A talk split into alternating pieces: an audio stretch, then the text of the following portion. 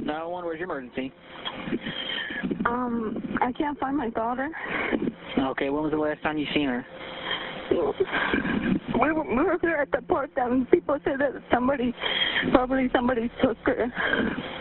El 16 de septiembre del año 2019, Noema Alavés Pérez llevó a sus dos hijos, Dulce de 5 años y Manuel de tan solo 3 años, al parque de la ciudad de Bridgeton, esto es en Nueva Jersey, en Estados Unidos, en un lugar conocido y seguro para ella. Ahí mismo habían pasado varios días de su vida jugando entre los árboles. También estaba con ellos su pequeña hermana, Camila, a quien Noema se encontraba ayudando con la tarea. Se habían quedado a bordo del auto mientras los niños jugaban cerca del rango visual de su madre. Acostumbrada al lugar, como ya te platicaba Noema, quien en ese entonces tenía tan solo 19 años, tomó un ticket de lotería de esos que raspan para ver si tenía, tenía suerte, ya sabes a cuáles me refiero, pero no fue el ticket lo que cambiaría su fortuna, porque su hermanita la alertó diciéndole que los niños no se veían por ningún lado. Cuando Noema fue a buscarlos, tan solo encontró al pequeño Manuel llorando. Desesperada le preguntó dónde estaba Dulce, pero Manuel aún no podía hablar. El niño apuntó hacia una especie de cobertizo, pero Dulce no estaba por ningún lado. Ya no volvería a verla a partir de ese momento.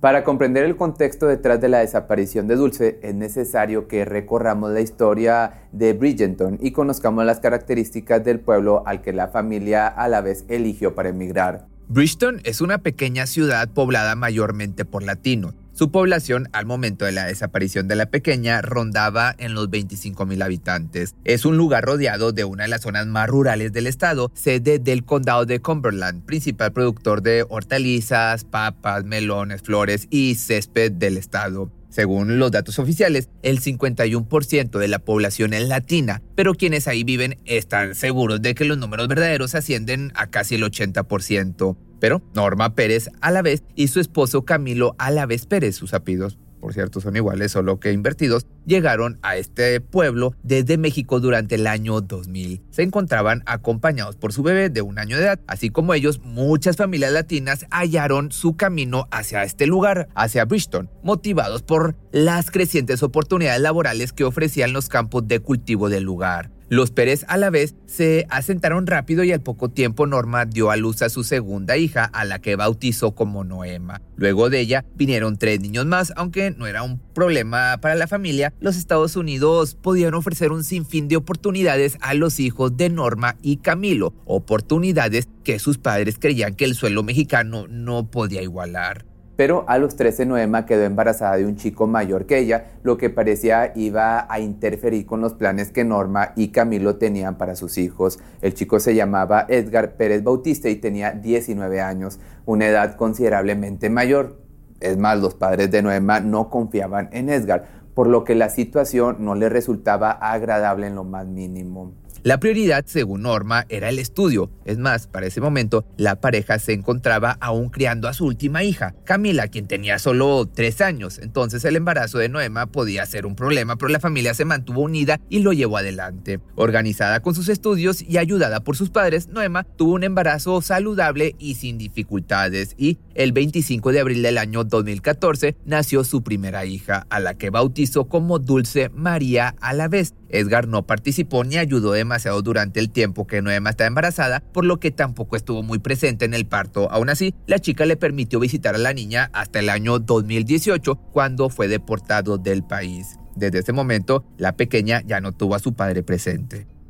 El embarazo tuvo su efecto en Noema, quien lejos de transitarlo como sus padres hubiesen querido, encontró que convertirse en madre iba a ser más complejo de lo que ella pensaba. Los abuelos tuvieron que asumir la custodia compartida de la pequeña Dulce porque ella era menor de edad al momento de su nacimiento. Esto al final dio lugar a que Norma y Camilo eventualmente asumieran la custodia completa, algo que contó con la aprobación de Noema, pero que generó algunas rispideces o algunas, algunos conflictos en la dinámica familiar. Norma, la abuela de Dulce, llegó a amarla como a una hija más y crearla a su modo. En esos momentos Noema aún estaba peleada con la idea de ser madre. Había tenido algunos problemas con alcohol y otras sustancias y se había sentido deprimida durante su adolescencia. Más aún, luego de que Manuel, el segundo hijo de Noema, llegara al mundo, los padres de la chica tomaron la decisión de decirle que debía irse de la casa y encontrar su propio lugar. Fue así que los niños se quedaron con los abuelos y sus tíos más pequeños mientras Noema alquilaba una habitación en un domicilio cercano. Esto la enemistó un tanto con sus padres. No estudiaba,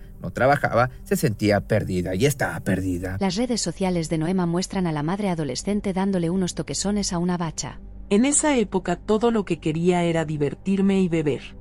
Como había dejado la escuela para irse a trabajar, comenzó a ver a su hija menos tiempo a la semana, a veces días enteros, otras veces Dulce apenas si la veían. Pero con la deportación de su padre, que tuvo lugar durante el año 2018, todo se complicó. El hombre que tenía algunas dudas sobre su paternidad veía a su hija de tanto en tanto y compartía algo de tiempo también con la madre de la niña. No obstante, aún guardaba sus reparos acerca de estar seguro de que Dulce fuera suya. Luego, durante el año 2017, Edgar había tenido un problema con la justicia que sentó las bases de su deportación. En un episodio confuso y del que no se sabe mucho, fue hallado culpable de puesta en peligro, abuso y negligencia hacia un menor de edad. El proceso judicial duró cerca de un año y finalmente fue hallado culpable y obligado a retornar a su país. Dulce iba a la misma escuela que su tía Camila, quien solo le llevaba tres años de edad. Ellas y Manuel eran prácticamente como hermanos y compartían mucho tiempo juntos. También iban a la misma escuela, algo que la niña disfrutaba mucho. Su abuela la recuerda, de hecho, como una pequeña animada y agradable, definida por el nombre con el que había sido bautizada. Iba a la escuela feliz y empezaba cada día con muchos deseos de asistir.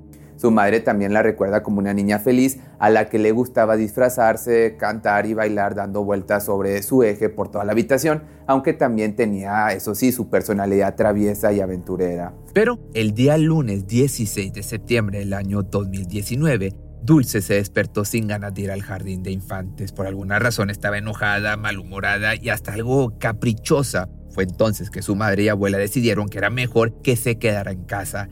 Noema iba a ayudar a su pequeña hermana, Camila, de 8 años, a hacer su tarea, pero también debía de cuidar del pequeño Manuel. Resolvió llevar a los niños a comprar un helado y luego al parque. Esto animó un poco más a la pequeña, algo que es visible en las últimas imágenes que se tienen de ella, en la que se le ve entrar a la tienda acompañada por su madre, su hermanito y su tía Camila. Luego la pequeña va hacia la nevera en donde están los helados. También carga a su hermanito y hasta hace caras frente a lo que parece un espejo. Todo hasta este punto iba bien. Debía ser un hermoso día en el parque. Cuando llegaron ahí, Noema dejó que Dulce y su hermanito Manuel bajaran del auto y fueran a jugar. Ella iba a quedarse adentro ayudando a Camila a hacer la tarea, pero también podría ser cierto que quisiera obtener algo de descanso propio. Mientras los niños se divertían en la zona infantil, ella esperaría en el auto estacionado a pocos metros de distancia. Camila estaba enfrascada en su tarea y los niños jugaban en los columpios, por lo que Noema tomó unos billetes de lotería y comenzó a rascarlos para ver si tenía algo de suerte. Los juegos se encontraban a la vista, de hecho, bueno, todo excepto los columpios. Según recuerda la mujer, hay una elevación en el terreno que no permite mirar directamente en esa dirección. Llegas al parque, ¿había un lugar para estacionarse en donde tuvieras vista al parque? Sí, junto a la cancha de básquetbol y se podían ver los juegos, excepto el resbaladero. Pasaron pocos minutos hasta que la voz de su hermana menor la alarmara. Camila le dijo que no podía ver a los niños por ningún lado, lo que provocó que Noema abandonara el vehículo rápidamente y fuera a buscarlos, pero solo encontró a su hijo menor, Manuel, que estaba llorando desconsoladamente. Noema le preguntó dónde estaba Dulce, pero el niño, al no saber hablar, no pudo decir nada más que señalar hacia unas casillas o unos cobertizos cercanos y como si se tratara de una película, el único rastro de la pequeña era su helado que estaba tirado en el suelo de tierra. Pensando en que se trataba de un juego infantil, todavía para este punto Noema comenzó a llamar a gritos a su hija. Una y otra vez y otra y otra buscó en los alrededores de las casillas, pero no había rastro de Dulce. Luego extendió un poco más su búsqueda por otros lados del parque, pero tampoco pudo encontrarla. Las únicas personas presentes eran unas niñas jugando al básquetbol a las que les preguntó si habían visto algo. Una de ellas dijo que vio a un hombre de tez oscura cuya descripción conformaría el retrato del primer sospechoso y otra aseguró que había visto irse a una camioneta en color rojo. Noema no quería aceptar para ese momento la idea de que su hija hubiera sido raptada, pero al poco tiempo finalmente llamó a la policía para pedir ayuda. 911, ¿cuál es su emergencia? No puedo hallar a mi hija. ¿Cuándo fue la última vez que la vio? Estábamos en el parque. La gente dice que vio a alguien llevársela.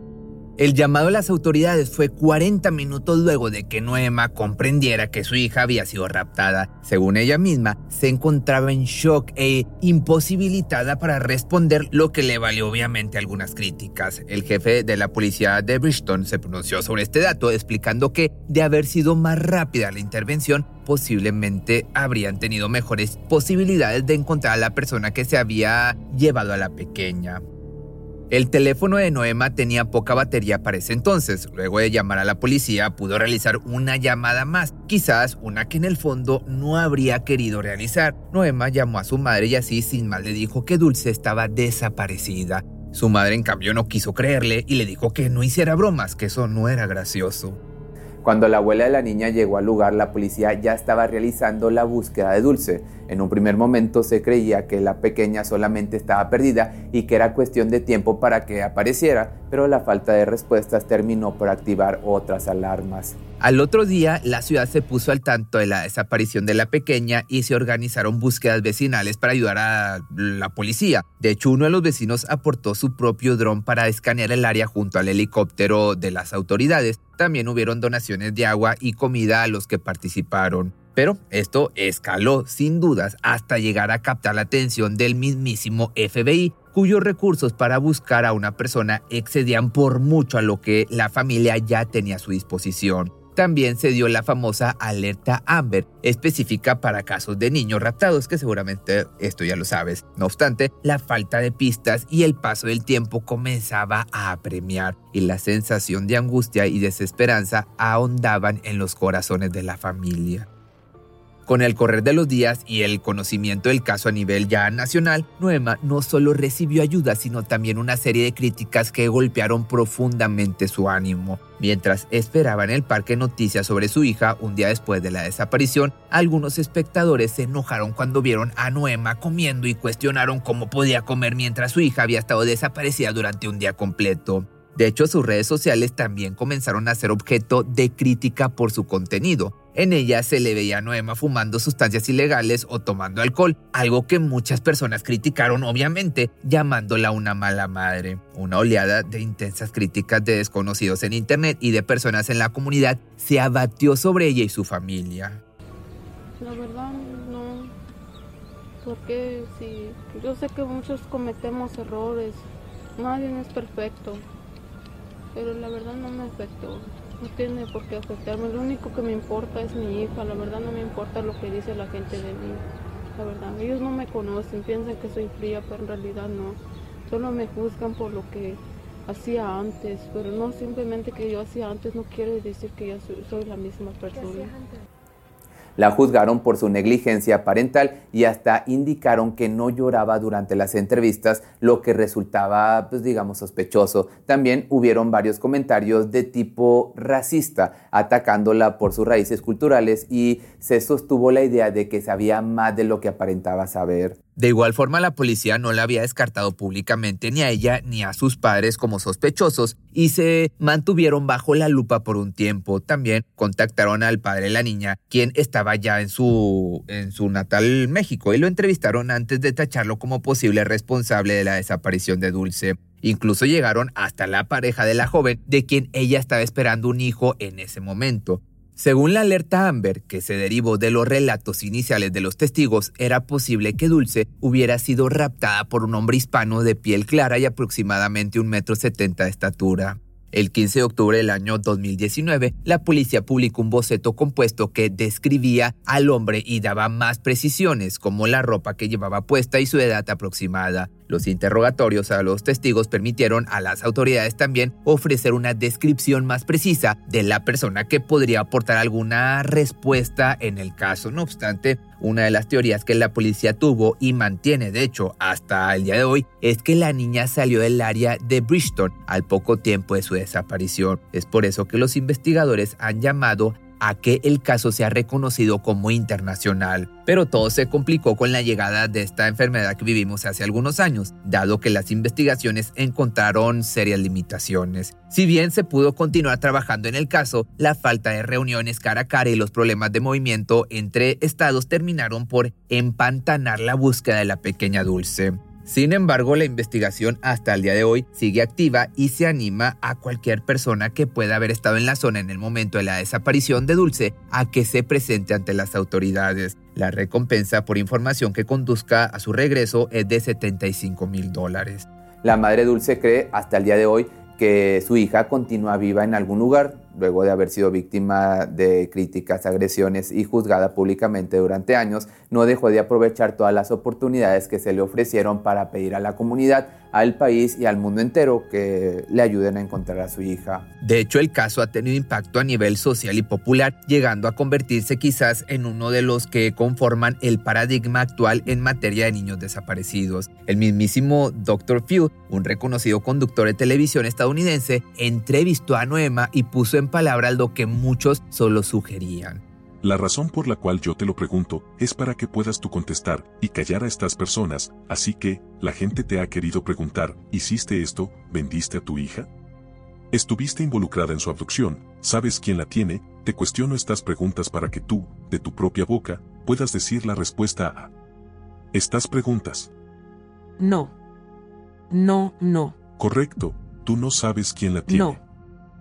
Otro de los hitos que el caso marcó en los medios tiene que ver con la emisora NBC, que realizó un programa especial dedicado al caso llamado Alguien sabe algo y estrenado, de hecho, recientemente. La investigación periodística reavivó el interés popular sobre el paradero desconocido de Dulce María Álvarez. Hoy, la niña tendría nueve años. Para el cuarto aniversario de su desaparición, el Centro Nacional de Niños Desaparecidos actualizó las imágenes de su cara con la progresión de su edad para aportar a la búsqueda, que hasta el día de hoy, como ya te he repetido, continúa. Por otra parte, Noema tuvo dos niñas más, Estrella, que hoy tiene tres años, cuyo embarazo transcurrió durante la desaparición de Dulce, y Hope, de un año de edad. Cada año Noema y sus tres hijos festejan el cumpleaños de la niña. Lo hacen en el mismo parque en el que lamentablemente desapareció. Si te gustó este video no olvides seguirme en mis redes sociales y me puedes encontrar en mi otra página de Facebook, estoy como Pepe Misterio.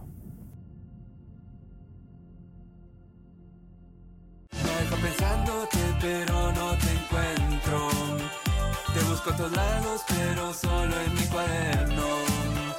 Vivo con tu rostro y te imagino en eventos. A ver si me acompañas desde que pase mar abierto, mar abierto. Y yo sé que tú a mí me hipnotizas.